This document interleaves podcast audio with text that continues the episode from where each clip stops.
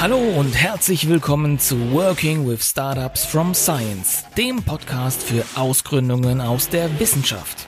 Bist du während deiner Forschung auf eine interessante Idee gestoßen und suchst nun nach spannenden Insights und Erfahrungsberichten, wie man aus einer Idee ein erfolgreiches Science-Tech-Startup aufbaut? Dann ist dieser Podcast genau das Richtige für dich. Mein Name ist Bartosz Kaidas und mit diesem Podcast will ich dich dabei unterstützen, damit aus deiner Idee ein erfolgreiches und nachhaltiges Science-Tech-Startup wird. Lass dich also inspirieren, bleib innovativ und viel Spaß beim Zuhören. Hallo und herzlich willkommen zu dieser Episode. Schön, dass du wieder dabei bist. Und in dieser Folge geht es um das Thema Team. Ich kann euch aus eigener Beratungserfahrung mit Startups aus der Wissenschaft berichten, dass das Thema Team sehr oft von den Gründerinnen und Gründern vernachlässigt wird und es früher oder später innerhalb des Teams zu Spannungen kommen kann und es dann so richtig kracht. Und damit du, liebe Zuhörerin und lieber Zuhörer, nicht die gleichen Fehler machst, spreche ich in der heutigen Expert Talk Episode mit den Experten zum Thema Team. Dabei sind Dr. Klaas Triebel und Ralf Suder, die Gründer der Growth Academy GmbH aus München. Ja, was macht die beiden zu Experten? Und wenn ich euch das im Detail erzählen würde, dann würden wir wahrscheinlich nochmal eine Episode drehen. Aber hier ein paar Stichpunkte, äh, um einfach mal einen Eindruck zu bekommen. Die beiden haben ein eigenes Kompetenzmodell entwickelt. Sie coachen sehr erfolgreich zu den Themen Team, Digitalisierung, Innovation, haben zahlreiche Bücher zu den Themen geschrieben und man kann sich das so ein bisschen wie im, wie im Fußball vorstellen. Ja, die beiden, die spielen nicht in irgendeiner Regionalliga, nein, sie spielen in der Champions League der Coaches. Und das freut mich umso mehr, Sie heute hier im Interview dabei zu haben und seid nun gespannt, welche Insights ich den beiden zu diesem Thema Team entlocken werde. Hallo Klaas, hallo Ralf, schön, dass ihr hier mit mir eure Insights teilt. Hallo Bartosz. Hi Bartosz, danke, dass wir hier sein dürfen. Ja, wunderbar. Dann lass uns gleich mal starten. Ähm, Mensch, also Klaas, ich habe auf deiner Webseite, der growthacademy.de, habe ich mal da äh, ein bisschen gescrollt und äh, einige Sachen zu dir gefunden, auch von deinem Erfahrungshintergrund.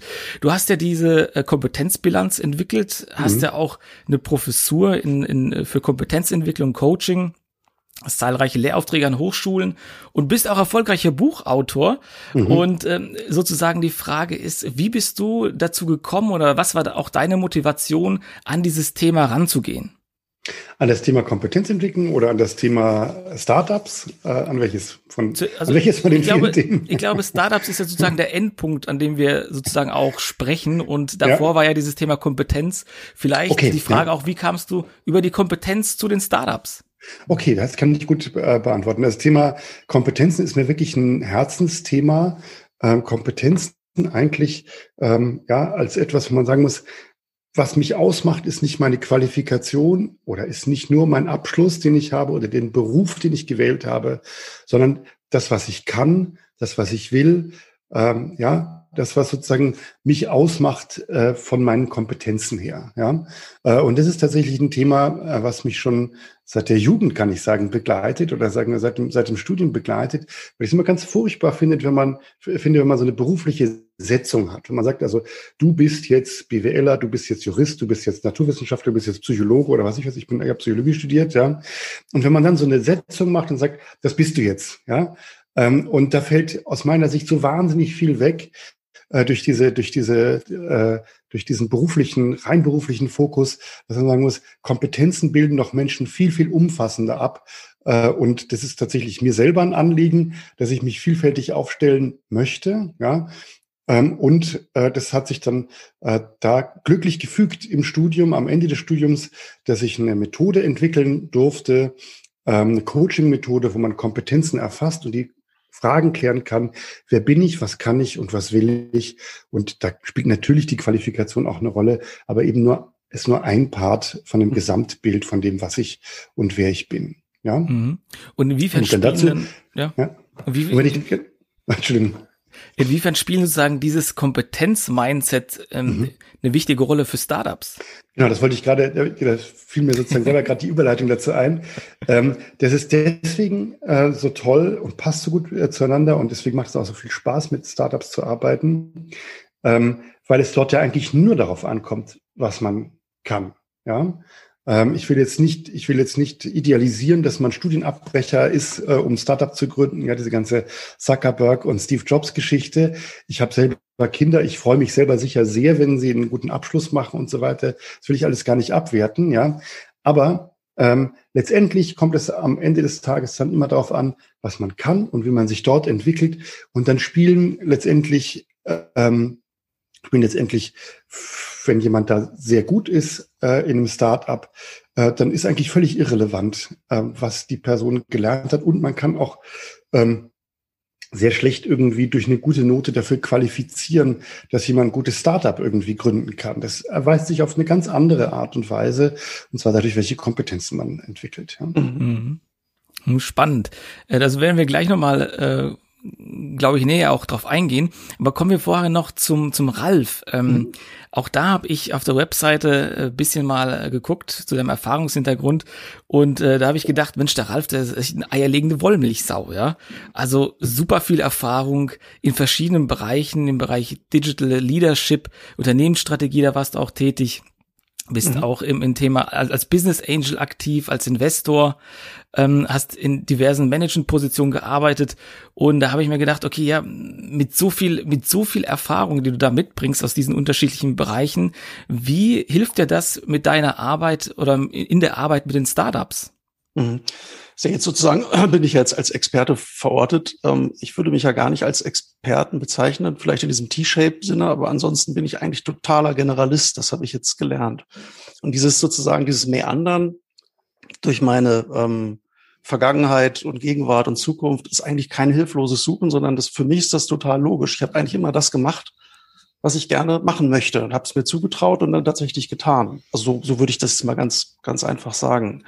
Ähm, du hast jetzt die Musikzeit sozusagen ähm, genau. bewusst unterschlagen.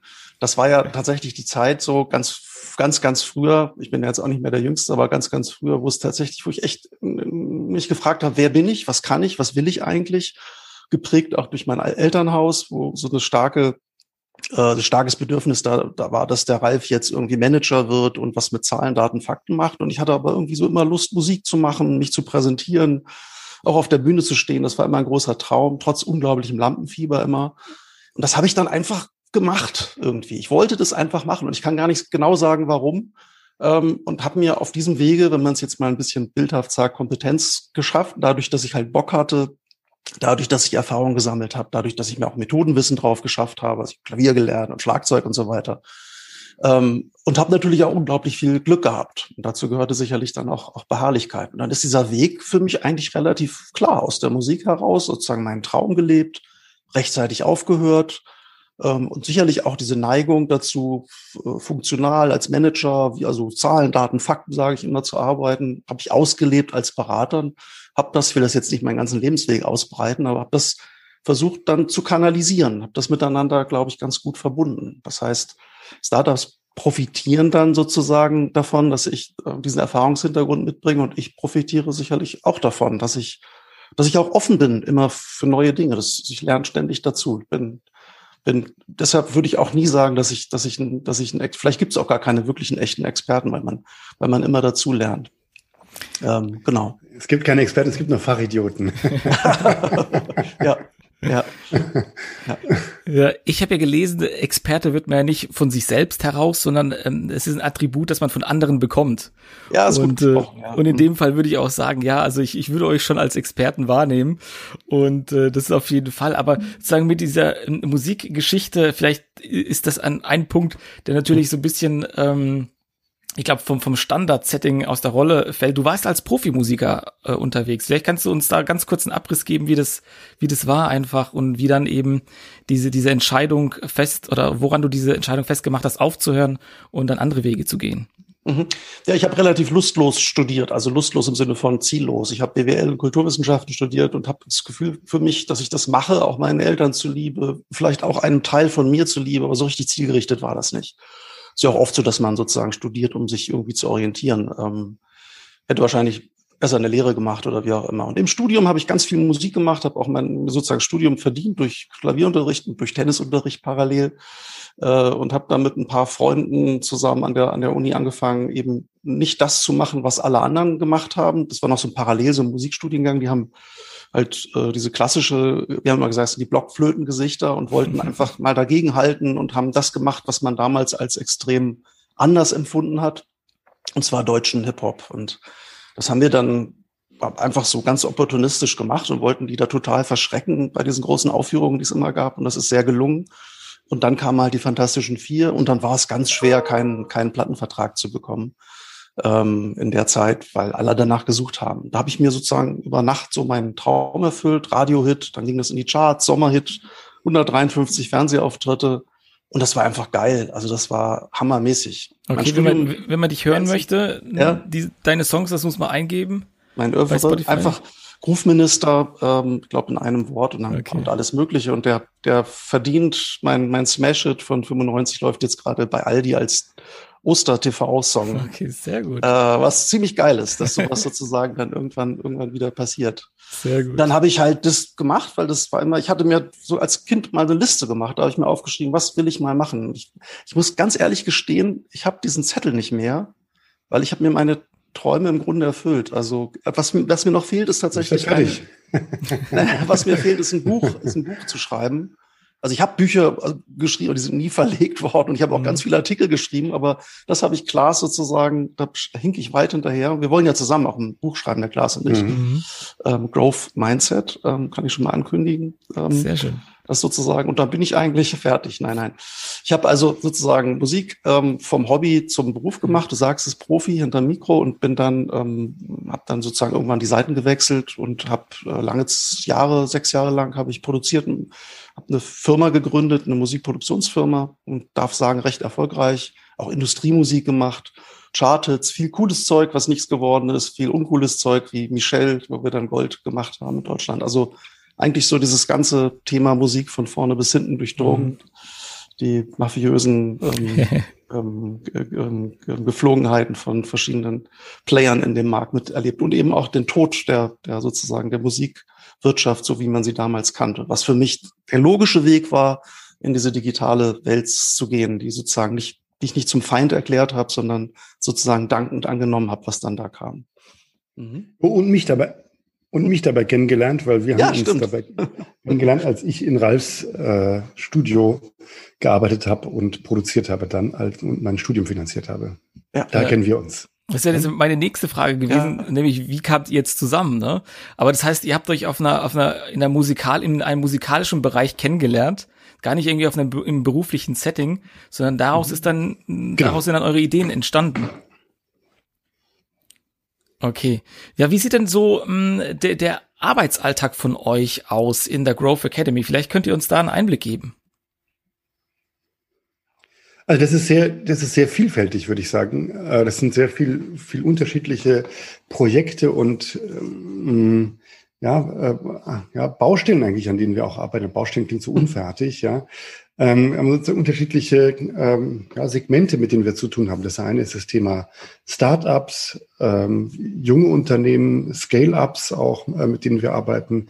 Das andere ist das Thema, jetzt insbesondere für mich, Kompetenzenbilanz, Fortbildung dabei geben. Ähm, das dritte ist äh, mit Unternehmen arbeiten, in denen man äh, bestimmte Prozesse verändert oder in denen wir Kompetenzmodelle beispielsweise etablieren. Ähm, und ein weiteres Feld ist, dass wir unsere digitale Tool-Suite, äh, die wir entwickelt haben und weiterentwickeln, dass wir dazu ähm, ja, Kundengespräche führen oder äh, mit unseren äh, Partnern, mit denen wir entwickeln, zusammenarbeiten oder ähm, ja, Pilotprojekte auch äh, suchen, um sozusagen unsere, also die Sachen, die noch nicht fertig sind, sozusagen ähm, weiterzuentwickeln, fertig zu machen. Ja? Genau, also am, am Kunden sozusagen äh, zu arbeiten in unterschiedlichen Kontexten, alles was mit Learning and Development, also Kompetenzentwicklung, äh, Kompetenzmodelle und so weiter zu tun hat. Richtig mhm. so, Ralf? Ja, man muss sich halt vorstellen, wir verkaufen jetzt sozusagen natürlich Dinge, also Leistungen, die fertig sind, aber auf der anderen Seite entwickeln wir auch permanent Neues. Also sozusagen gleichzeitig entwickeln und das machen, was, was du ja auch kennst, also Workshops geben, mhm. ähm, Fortbildung geben, aber tatsächlich auch Beratungen, Einzelcoachings machen wir sehr viel. Ähm, schon sehr vielfältig. Kommt mir auch sehr also, viel vor, tatsächlich wie ein Bauchladen manchmal, aber es passt auch irgendwie alles ganz gut zusammen. Ne? Also ja, wie kann ich ein Unternehmen, entschuldige Klaas noch kurz, ja. wie kann ich ein Unternehmen beraten, kompetenter zu werden und und ein, ein, ein, ein Startup-Mindset zu entwickeln, wenn ich sozusagen mich nicht im Startup-Umfeld bewege. Das ist einfach so. Und viele Startups suchen Kontakt zu Mittelständlern oder zu Unternehmen. Wenn ich da keine Kontakte habe und niemanden kenne und auch nicht weiß, wie die ticken, dann macht das sozusagen, macht auch Sinn sicherlich, rein methodisch vielleicht, aber es bringt halt sozusagen, glaube ich, für beide Seiten oder für alle Seiten mehr. Mhm. Ja, das hat sich wir machen sozusagen vieles, aber das, wir können das sozusagen alles unter diese, äh, unter diese Klammer, deswegen haben wir es auch als solches gegründet, ähm, Wachstum äh, fassen. Ja, also das persönliche Wachstum von Menschen, dann wachsende Teams zu begleiten oder äh, auch qualitatives Geschäftswachstum von etablierten Unternehmen, äh, die dann, äh, ja, bei denen sozusagen auch äh, Wachstumszellen oder was weiß ich was äh, geschaffen werden soll, innerhalb derer sich die Leute wieder entwickeln. Mhm. Also Wachstum äh, in unterschiedlichen Facetten ist, ist eben unser, mhm. unser Thema mit unterschiedlichen Zielgruppen. Ja. Mhm. Ja, also äh, hört sich super vielseitig an. Ich glaube, ihr kommt auch mit mit eine Menge Personen und und äh, ja Stakeholdern und und Kunden in Kontakt und äh, das stelle ich mir schon sehr sehr spannend vor. Was ist denn sozusagen aus eurer Sicht? Was ist denn ja das das das Highlight gewesen euer eurer bisherigen Tätigkeit? Mhm. Klaas? Das kann ich das kann ich so als als einzeln nicht, nicht sagen, ehrlich gesagt. Also das ist, ähm, das gibt ja immer wieder, ähm, gibt ja immer wieder Highlights. Also das, äh, was ich, was für mich äh, jetzt äh, eine Sache ist, bei der Kompetenzbilanz, das ist eine Fort, äh, das Kompetenzbilanz ist ein Coaching-Verfahren, was ich entwickelt habe eben ähm, und wo ich Menschen ausbilde. Ein Highlight, was es immer wieder gibt, ist, wenn die Coaches, die ich ausgebildet habe, ähm, oder die ich gerade in, die sich gerade in Ausbildung befinden, die sind in der Schweiz oder in Hamburg oder in Berlin oder in Österreich, natürlich auch im näheren Umfeld.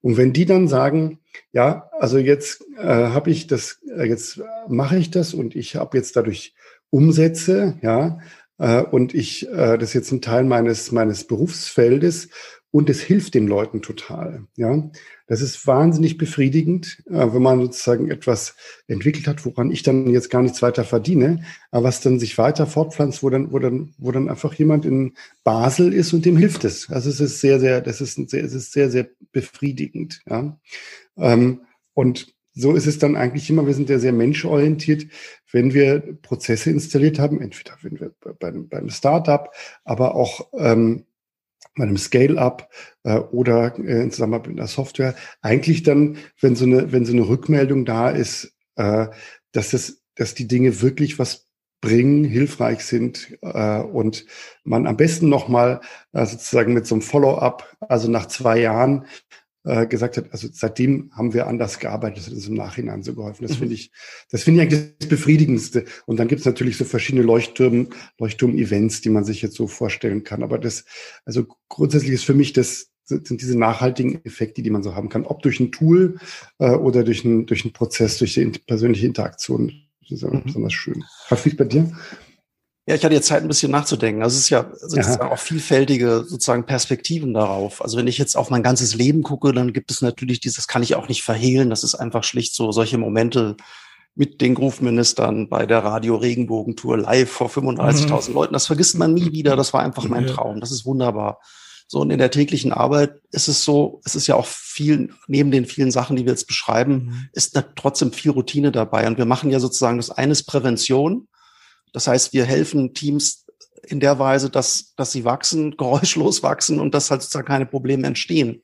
Ne, und das ist tatsächlich so, wenn das funktioniert, ist das schon befriedigend, aber da kommt niemand und sagt, äh, das war ja toll, diese, diese Prävention, die hat ja vielleicht auch, aber das hat mhm. halt nicht diesen, diesen, diesen, ne, diesen, diesen, da fällt mir jetzt kein Begriff ein. Mhm. Und das ist ja auch gut so, dass das so ist. Und deshalb bleiben sozusagen Momente, da kenne ich viele, ähm, wo äh, Menschen kommen, wo, wo wir in Konfliktsituationen einfach gehen. Äh, und das ist tatsächlich häufig so, wenn sozusagen schon was passiert ist. Und da zu helfen dass etwas tatsächlich wieder pass, also dass etwas geändert wird, dass Bewusstsein entsteht, dass, dass Dinge tatsächlich wieder funktionieren, das ist natürlich unglaublich anstrengend. Also wir sind Coaches, wir erleben viel Scheiße, wir kriegen viel mit, äh, wir müssen viel auch selbst verarbeiten. Das ist einfach so. Ähm, und da, wenn da was zurückkommt, vielen Dank, du hast uns, du hast uns gerettet oder ihr habt uns gerettet, das ist schon viel wert. Das kann man mhm. aber nicht so nach außen tragen. Das kann ich nicht mhm. sagen. Ich kann nicht sagen, ja. ich habe das Unternehmen XY gerettet. Das würde ich auch nie tun. Mhm. Das ist so ein bisschen der Fluch des, des, des, äh, des Coachings letztlich auch. Aber das tut schon gut. Und ähm, klar, eine Sache, ich bin ja auch äh, Business Angel und, ähm, ähm, und da gibt es natürlich viele Niederlagen, aber auch einige tolle Momente, wie mal ein Exit zu haben oder so. Und das ist einfach auch, ehrlich gesagt, cool. Das hat gar nicht so sehr mhm. mit dem, mit der Kohle jetzt zu tun. Das ist sozusagen, das ist im Grunde die, die, die Eruption, ähm, äh, die dann, äh, die dann tatsächlich ähm, das Ganze krönend abschließt. Und man hat ja dann in der Regel viele, viele aktive Jahre mit ganz schlimmen, anstrengenden Momenten verbracht. Mhm. Und dann, wenn es dann wirklich funktioniert und wenn das eben das Ziel ist, muss ja nicht immer das Ziel sein, ist das fantastisch. Ist einfach super. Mhm. Es gibt viele Momente. Das habe ich ein bisschen geschwafelt vielleicht, aber es sind tatsächlich viele eher so kleine Ereignisse, die das Ganze ja, es gibt auf jeden Fall einen tollen Einblick, muss ich sagen. Also vielen Dank auch dafür. Mhm. Lasst uns aber sozusagen mal ein bisschen tiefer einsteigen, weil uns interessieren ja so eure Insights zu dem Thema. Gerade jetzt für ja Gründerinnen und Gründer oder angehende Gründerinnen und Gründer, die eben aus der Wissenschaft kommen und planen, ähm, ein Unternehmen zu gründen aus ihrer Idee, aus ihrer Forschungsarbeit heraus. Da gibt es ja eine ganz tolle Möglichkeit, ganz tolle Fördermöglichkeit über das Exist Gründerstipendium und das Exist Forschungstransfer ähm, Programm. Da wird man gefördert, ist eine super, super Geschichte für Wissenschaftlerinnen und Wissenschaftler. Und ihr habt auf LinkedIn vor kurzem gepostet, dass ihr zukünftig alle oder auf 50 Prozent aller Exist-Teams äh, coachen werdet. Mhm. Und ähm, das ist super cool. Und vielleicht könnt ihr den Zuhörerinnen und Zuhörern erklären, Einmal, äh, was ihr da in diesem Coaching macht und warum man als Exist-Team überhaupt dieses Seminar besuchen muss. Ja, diesen, ähm, wir freuen uns sehr darüber, dass wir diese Arbeit, die wir jetzt auch schon gemacht hatten, äh, dass wir die fortsetzen können. Ähm, wir haben daraus speist uns sehr, sehr viel, speist sich sehr viel unserer Erfahrung, dass wir das in unterschiedlichen Kontexten auch schon seit Jahren machen. Ich kann sozusagen ohne Übertreibung sagen, wir haben ja Tausende von Gründern äh, da schon gesehen und mit denen gearbeitet, die im äh, Bereich Exist äh, gefördert sind. Und 50 Prozent aller Exist-Teams und Exist-Forschungstransfer-Teams, äh, die das Stipendium bzw. Forschungstransfer bekommen, müssen im Rahmen ihres Stipendiums ähm, bei uns oder mit uns zusammen einen Workshop machen äh, und dabei das Thema Team beleuchten. Das hat so ein bisschen eine Geschichte hinter sich. Äh, ganz früher hieß dieses Seminar ähm, Gründer Assessment. Da kamen dann alle plötzlich mit Anzug und Krawatte an. Ja. dann ist es Grund, Gründerpersönlichkeit. Da haben alle dann befürchtet, äh, dass, dass irgendwelche Tests gemacht werden. Ja, also was bin ich für ein, werde ich jetzt rausgeschmissen, wenn ich jetzt mhm. irgendwie als Gründer zu schlecht bin, irgendwie so, ja. Ähm, und dann ähm, kam es zu Gründerteam, was bei manchen Teams so ein bisschen eine Aversion hervorruft, weil sie äh, dann sagen, oh Gott, oh Gott, also, äh, oder das sagen sie immer erst im Nachhinein. Ähm, ich, äh, ich hatte befürchtet, hier müssen wir irgendwelche Wollbällchen schmeißen oder so. Das heißt, irgendwelche Psychospielchen spielen. Ähm, und oh, kann ich gleich vorweggreifen, das machen wir dann nicht, sondern. Okay, dann hier, bei euch werden Medizinbälle geworfen. ja, genau. genau. Bo Bowlingkugeln, ja. ja genau. ähm, so, ähm, wir arbeiten sehr hands-on mit den, äh, mit den mhm. Leuten für ähm, anderthalb Tage und machen so einen Rundumschlag darüber, wie stellt ihr euch da, wie ist die Kommunikation miteinander, äh, mal auch auf das Geschäftsmodell, auf den Stand der Geschäftsentwicklung gucken. Wie sind die Kompetenzen aufgeteilt? Wie sind eure Rollen aufgeteilt? Welche Werte habt ihr? Selbstbild, Fremdbild, so ein bisschen Feedback machen, Retro einführen, ja, dass man mal guckt, wie ist die letzte Zeit gelaufen? Wie kann man sozusagen diese diese Tools oder diese, diese Fragen, die ich jetzt eingebracht habe, ähm, wie kann man die sozusagen in den Alltag auch integrieren, dass man das selber kann, dass man selber ab und zu einen Blick auf die Rollen, auf die Kompetenzen, auf den Pitch, aufs Geschäftsmodell und so weiter werfen kann, äh, um als, als Team zu lernen, wie arbeite ich nicht nur im Team, sondern wie arbeite ich ein Stück weit auch immer am Team. Ja, das ist eigentlich das, was wir als, äh, als äh, Mission haben und was wir auch als Auftrag haben, ähm, dass man lernt, wie man das Team kontinuierlich immer ein bisschen besser macht. Ja, und da sind unsere Rückmeldungen von den, das auch gehört auch zu den positiven Sachen dazu, den Highlights, sind da sehr, sehr positiv. Es spricht sich rum und hat sich in den letzten Jahren rumgesprochen, dass, so, äh, dass sozusagen dem ein guter Ruf vorauseilt, ähm, dass ähm, immer noch manche sagen, äh, ach, ich muss jetzt hier sein und bin so leicht genervt am Anfang. Und am Ende sagen sie dann, äh, das ist, äh, war jetzt super gut, war jetzt sehr, sehr erfreulich. Und viele kommen sehr positiv eingestellt, weil sie gehört und erfahren haben, ähm, dass, es, dass es den Leuten etwas bringt, dass es nützlich einfach ist. Ja? Mhm, kann ich aus meiner Perspektive keine, auch, wir, auch wir keine, bestätigen. Keine, ja. Mhm. wir keine Esoteriker sind, sondern sehr hands-on. Wir sind ja selber Gründer, ja, mhm. ähm, und äh, wir sehr hands-on da arbeiten ähm, und sehr aus dem Alltag heraus und halt einfach auch schon viel gesehen haben, ganz ehrlich gesagt. Ja. Mhm. Was ist denn so, was würdet ihr denn sagen? Weil ihr habt ja natürlich jetzt ähm, mit diesem Exist habt ihr hauptsächlich äh, Gründerinnen und Gründer aus der Wissenschaft. Was sind mhm. so vielleicht aus eurer Sicht die größten Unterschiede zu, ich sage jetzt mal Gründerinnen und Gründer, die nicht aus der Wissenschaft kommen? Vor welchen Herausforderungen stehen, stehen diese, diese Menschen gerade in Bezug auf Team? Mhm. Also so grundsätzlich vom, von dem, von dem, äh, das Bezug auf Team kann ich jetzt gar nicht so ganz unbedingt sagen. Von der Dynamik her, wo sie sich befinden, ist, dass die, ähm, beim Thema Kompetenzen, ja, dass die ähm, Gründungen aus der Wissenschaft manchmal denken, also wir haben jetzt so lange an etwas gearbeitet, deswegen ist das ganz viel wert, ja.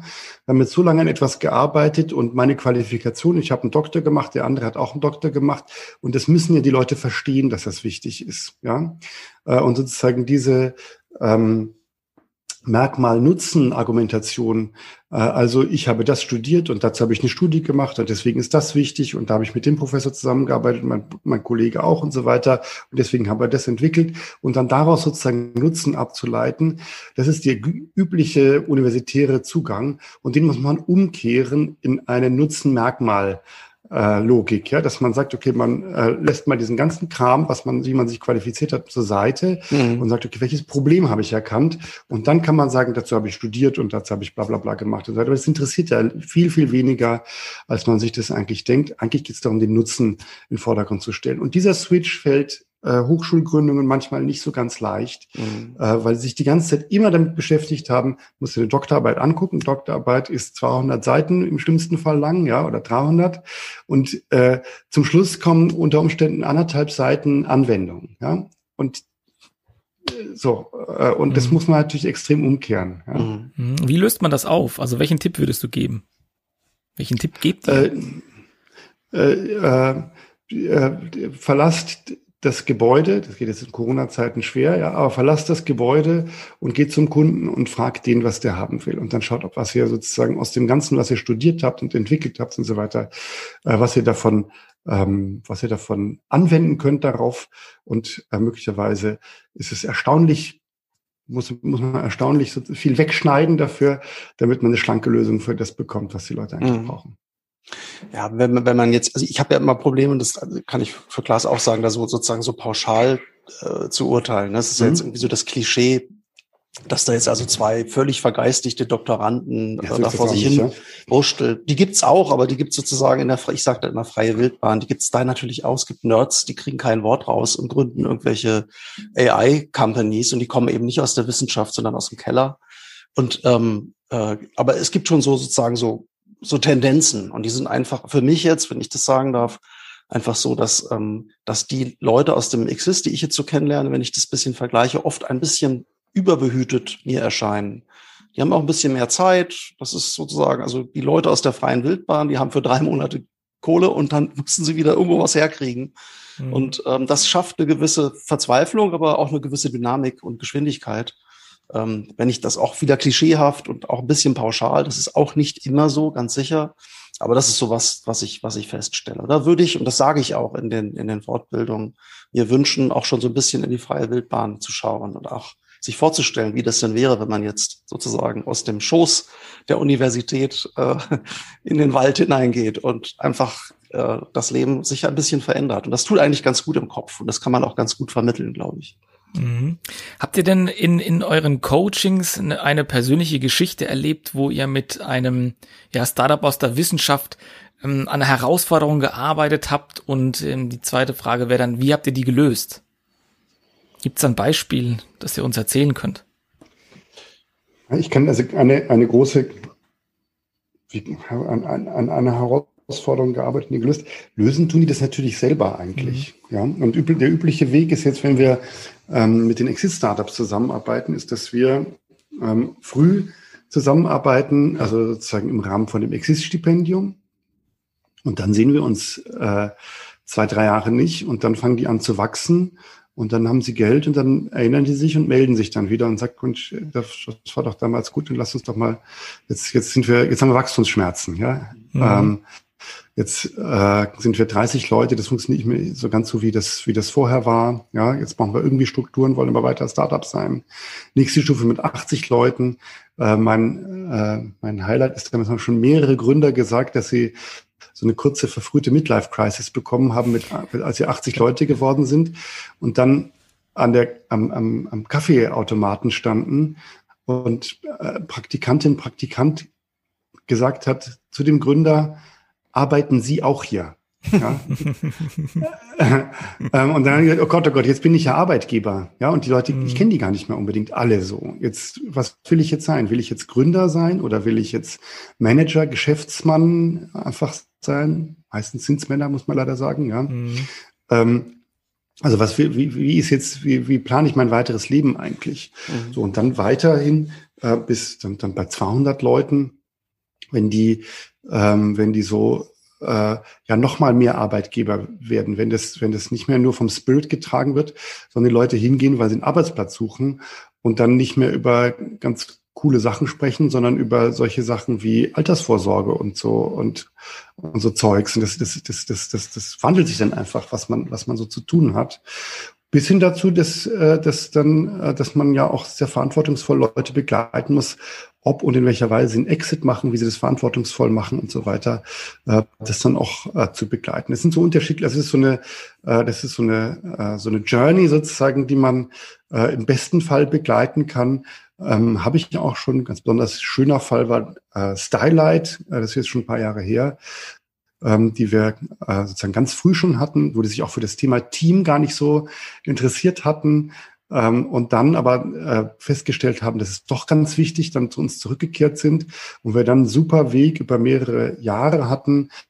Starlight wurde dann beliebtester Arbeitgeber ähm, im, im Raum München, mhm. äh, haben das auch sozusagen auf unsere Zusammenarbeit attribuiert, was mich auch sehr gefreut hat, bis hin dann zum Exit. Wir sind immer noch in sehr gutem Kontakt äh, miteinander. Das ist natürlich toll, wenn man so eine Reise begleiten kann und alle Phasen mitmachen kann und, äh, und da so die Organisation begleitend mitgestalten kann. Äh, und manchmal sind es halt manche Segmente daraus. Mhm. Also würde ich mal sagen, so, so passieren. Ja, aber da fällt mir tatsächlich auch konkret so eine Journey ein jetzt gerade. Also Journey im Sinne von Gerne, ja. Exist. Da ist ein tolles Team, die aber tatsächlich in einem einer unserer Übungen, wir machen so äh, Kernkompetenzen, die wir mal durchgehen und abfragen.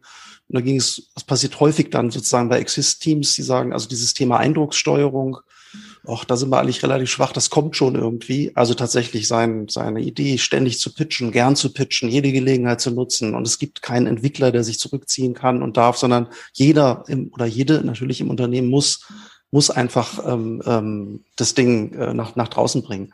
Das haben die mitgenommen und haben sich nach drei Monaten gemeldet und gesagt, also hier, ähm, Growth Academy, könnt ihr uns nicht irgendwie helfen? Ähm, wir haben das verstanden und wir wollen alle richtig geil pitchen. Und sie waren, das kann, darf ich sagen, das wissen sie auch weit davon entfernt. Und wir haben tatsächlich ganz klassisch Moderations-Pitch-Training gemacht, ähm, haben das in verschiedensten, haben eine Story gebaut, eine Superhelden-Story gebaut und, ähm, und die haben tatsächlich dann einen riesigen Pitch gewonnen und haben das sozusagen auf die Arbeit zurückgeführt. Das war, das sind so schöne Momente, dass sozusagen auch dieses Vertrauen da ist, mit uns da an gewissen Punkten eben tatsächlich weiterzuarbeiten. Und es funktioniert. Das Kompetenzen, ist ja das Tolle dran, kann man tatsächlich entwickeln. Das, mhm. ist, das ist so. Schön, schöne, schöne Geschichte auch. Danke mhm. an euch beiden. Mhm. Äh, wenn jetzt also Gründe, äh, wenn es da draußen äh, als äh, bei den Zuhörern und Zuhörern Menschen gibt, die jetzt nicht unbedingt äh, aus der Wissenschaft kommen mhm. und vielleicht nicht vom Exist äh, partizipieren oder da irgendwie mh, mm, das nutzen können, welchen Tipp würdet ihr den Leuten geben? Auf was müssen sie achten, damit eben dieses Team nicht auseinanderfällt? Mhm. Ralf?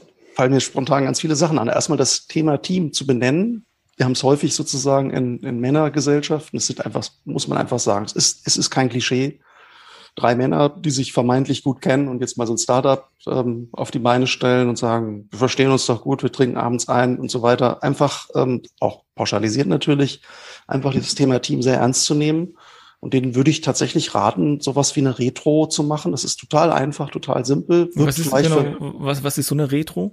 Ja, Retro kommt ja eigentlich aus der Softwareentwicklung und um es mal ganz zu simplifizieren, einfach ein standardisiertes Modell, um über Dinge, die gut und schlecht gelaufen sind, mal ins Gespräch zu kommen, um es einfach mal auszusprechen. Ich habe mich letzte Woche geärgert, das. Und das sozusagen auf das Thema Team zu beziehen. Da arbeitet mit, man mit Post-its, das kann man auch super remote machen an der Wand. Klingt unglaublich simpel, ist auch simpel, machen aber immer mehr, Gott sei Dank, Teams äh, tatsächlich auch außerhalb vom Softwareentwicklungskontext. Funktioniert super. Sich einfach damit beschäftigen, einfach mal raus damit. Ich fühle mich unwohl mit. Ich fand es total super, dass wir das und jenes erreicht haben. Ähm, das ist sozusagen der erste Schritt. Der zweite Schritt ist ganz, ganz wichtig, ist einfach das Thema Rollen und Funktionen zu klären. Mhm. Machen einfach viele nicht. Ne? Da raten wir auch da zu sehr, sehr einfachen äh, Tools. Gibt sowas Schönes wie gut und gerne. Mach einfach zwei Kreuze, ne? zwei, zwei mhm. Matrix und sag, was mache ich gerne, was kann ich gut. Äh, braucht man gar nicht zu verkomplizieren. Und wenn das jeder Gründer einfach mal machen würde, auch wenn das sozusagen im ersten Moment unrealistisch ist, weil der jeder irgendwie das machen muss, was halt da ist, dann kommt man so ein bisschen drauf. Und da hat man auch ein Ziel, wo man, wo man eigentlich hin möchte. Also als einfachsten Schritt in Richtung, wo kann ich am meisten Wert stiften? und, und, und. Einfach mhm. sich mit dem Thema Team beschäftigen, sich einfache Methoden mhm. suchen, Routinen zu entwickeln, die nicht äh, so sehr belasten und es einfach ernst zu nehmen und zu machen. Mhm. Und glaubst du, man kann mein, das, mein Rat, ja. und glaubst du, man kann das äh, alleine schaffen oder braucht man da externe Hilfe? Aber man muss das eigentlich, wenn man, wenn man, Entschuldigung, wenn ich jetzt reinspringe, aber wenn man ganz jung ist und nicht gefördert ist, dann muss man sich irgendwie kleine Hacks suchen, wie man das, wie man das machen kann.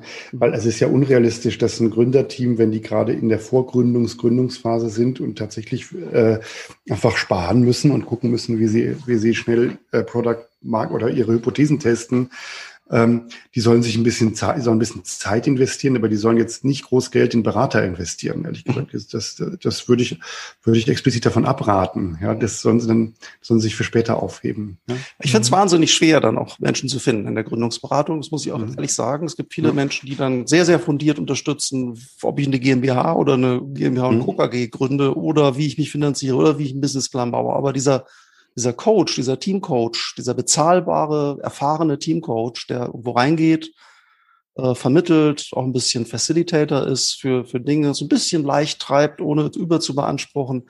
Das sind in der Regel gute Business Angels, muss ich echt mhm. sagen. Jetzt mhm, auch ja. wenige, aber das ist eigentlich die Rolle eines, also verstehe ich mich auch als Business Angel, als sanfter Mentor, der sich nicht aufdrängt, der aber die Möglichkeit bietet, ganz neutral reinzugehen, aber immer so ein bisschen die Neutralitätszone zu verlassen, wenn es darum geht zu sagen, Leute, das Thema Team, das ist echt wichtig, da müsst ihr was tun. Ich gebe euch ein paar Möglichkeiten und ich bin da. Wenn ihr mich braucht, ich bin da. Ja. Mhm. Genau, der kostet natürlich, kostet natürlich Anteile. ähm, aber ähm, genau, aber das, also äh, das ist, muss schon, muss schon jemand sein, der irgendwie aus der, aus der Mitte dieser Szene kommt und dann auch jemand ist, der nicht zu hochtrabend dann auch plötzlich. Es gibt ja auch welche, die sozusagen mit allen möglichen äh, Weltmachtsfantasien dann sofort mhm. viel zu früh anfangen. Dabei muss erstmal, muss erstmal die Hypothese getestet werden, muss erstmal, muss erstmal ein Problem gelöst werden, äh, bevor man mhm. die Welt erobern kann. Ja? Also Welteroberungsträume, die kann man ja dann schon auch äh, haben, aber wie gesagt, das muss, es darf nicht über die Köpfe hinweg sein. Man darf sich nicht, darf nicht nur einfach sich in, in, in eine Fünfjahres-Zukunft bewegen. Probleme muss man hier mhm. und jetzt lösen. Mhm.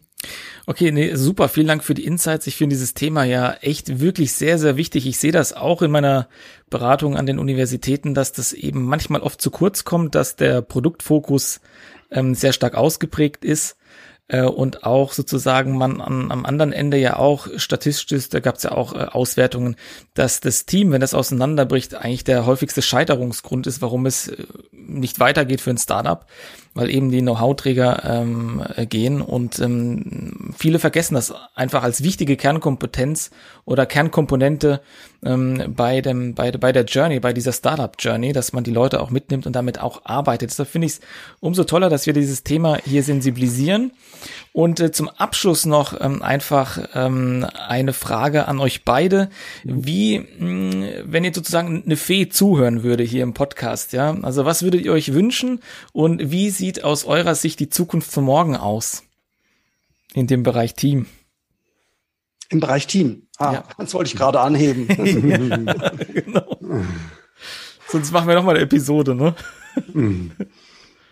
ja, ich glaube, dass tatsächlich so ein, so ein, so ein Achtsamkeitsschub gerade einsetzt und mhm. tatsächlich tendenziell, natürlich gibt es auch eine gewisse Schere. Es wird auf der einen Seite brutaler, aber ich würde sagen, es gibt so einen, eine, eine Achtsam, ich nenne es immer Achtsamkeitsschub. Also tatsächlich sich mit sich, mit Team, mit, mit Sustainability oder wenn ich es mal ein bisschen technischer betrachte, zu beschäftigen. Ähm, und das führt möglicherweise tatsächlich dazu, so dieses, die, die, die, die, die, die, die, die Wichtigkeit des Themas Teams ähm, zu verstehen. Ich glaube, dass wir auch ein bisschen mit dazu beitragen, das auch zu operationalisieren. Also wie kann ich das tatsächlich methodisch, technisch verbessern? Aber dazu gehört ja immer auch ein Bewusstsein, dass das wichtig ist. Ähm, das wäre so, ich will nicht sagen philosophisch, aber so ein bisschen mein, mein Ausblick. Äh, und das führt möglicherweise auch zu mehr Zufriedenheit im positiven Sinne. Auf der anderen Seite sehe ich natürlich auch starke Tendenzen von äh, rauer werden, brutaler. ist so ein bisschen antipodisch. Ähm, aber meine mhm. Hoffnung wäre schon, dass tatsächlich auch ein bisschen durch unsere Arbeit ähm, äh, bedingt so ähm, das Bewusstsein dafür wächst, dass Team miteinander ein Schlüssel für Erfolg ist und auch für Zufriedenheit. Super, Klaas, wie sieht's bei dir aus, wenn die Fee kommt? Was wünschst du dir und wie sieht die Zukunft für dich aus? ähm, also das ist ja so als, als selber als Gründer oder unternehmerisch muss ich mir ja nichts wünschen, sondern ich muss ja machen. Mhm. also ähm, ähm, würde ich dann sagen, äh, daran, also ich wünsche mir daran mitwirken zu können, dass man sozusagen das ganze, das ganze Thema eigentlich gut bearbeiten kann, so ein bisschen wie der Ralf das gesagt hat und dem so ein bisschen diese, diese, äh, ja, diese Esoterik äh, zu nehmen, sondern das als was Pragmatisches aufzufassen und man sagt, ähm, wie kann man einfach daran arbeiten, als eines. Ja, man muss ja nicht sich nur um Team kümmern, ist ja völlig klar, dass es ganz, ganz viele andere Sachen auch noch zu tun gibt. Aber wie kann man das sozusagen äh, einfach auf die, auf die normale Agenda heben, dass das einfach selbstverständlich ist? Wir, um noch das zu arbeiten ja daran, indem wir äh, jetzt nicht nur mit Teams arbeiten oder mit, mit Unternehmen arbeiten, sondern indem wir auch Startup-Coaches fortbilden. Unsere Vorstellung ist da sozusagen echt einen Beitrag dazu leisten zu können, dass äh, sozusagen die ganze, die ganze äh, ja, äh, Startup-Coaching-Welt, die ganze Betreuung von Startups, dass das auf ein selbstverständlich höheres Niveau kommt. Wenn man dazu beitragen kann, finde ich das toll. Und da wünsche ich mir dann von der Fee, dass das auch klappt. Aber äh, oder, ja, ähm, vielleicht hört ihr eine das, zu, das ne? Ja, genau. Ja. Super, klar. Oh, äh, eine Sache will ich ganz kurz sagen. Entschuldigung, wenn ich das noch mir von aufgefallen. Also bei den Teams ist ja nicht nur so, dass die sich zerstreiten, ja, ähm, sondern ähm, bei denen ist das, kann auch häufig das Problem sein, dass sie nie so richtig die Leistung auf die Straße bringen. Und dann irgendwie zerfieselt sich das manchmal dann so. Ja, mhm. es ist so, dass die, dass manche das Gefühl haben, es hat nie so richtig angefangen eigentlich. Und dann bekommt der eine ein Angebot von Mercedes, ja, und der andere von Siemens. Und dann sagen die, ach, übrigens, ich bin jetzt noch, oder ja, irgendwie Professor, Professur oder sowas. Und dann sagen die, ach, irgendwie, ich mache noch ein bisschen mit, aber das geht auch schon irgendwie ohne mich oder so. Und dann zerfällt das einfach so. Ja, das ist mein, das ist ein großes äh, Problem, dass sich die Interessenlagen so unter dem Teppich einfach irgendwie so, mhm. so verschieben und mal gar nicht so richtig miteinander geredet hat und dann ist plötzlich einer weg oder ist nicht mehr richtig, ist, hat nicht, klebt nicht mehr so richtig dran, ist nicht mehr mhm. richtig begeistert. Ist, das ist ein, auch ein ganz häufiges Teamproblem, wie wir das sehen. Mhm. Gar nicht mehr der große Clash, ja, sondern einfach mhm. irgendwie weg plötzlich einfach. Mhm. Ja. Ja. Wie es in der Ehe ja häufig auch der Fall sein soll, ja. Wir haben einfach nicht mehr miteinander geredet. Ja. Ja, auseinandergelebt wäre, glaube ich, da ein Stichwort. Ja, genau. Ja. Den Alltag so gehabt, haben dann irgendwie nicht mehr miteinander zu tun gehabt. Ja. Jeder hat so seins gehabt und dann verpieselt sich das einfach. Ja. Mhm. Ja, super. Ralf und Klaas, vielen Dank für das Gespräch. Das fand ich wieder sehr, sehr erfrischend, sehr tolle Insights, tolle Erfahrungsberichte. Und natürlich hoffe ich, dass irgendeine Fee irgendwo da draußen zuhört und dieses Thema auf jeden Fall nochmal stärker adressiert wird da draußen, weil ich finde das auch, kann das nur unterstützen, ein wichtiges Thema und daran sollte auch gearbeitet, gearbeitet werden. Es muss auch im Fokus stehen. Und äh, ich freue mich, wenn ich, wenn ich, wir hier einen Beitrag zu leisten können, dass das auch passiert. Damit danke ich euch äh, sehr herzlich für eure Insights und euer Interview und wünsche euch alles Gute. Vielen Dank, Bartosch. Ciao. Tschüss. Ciao.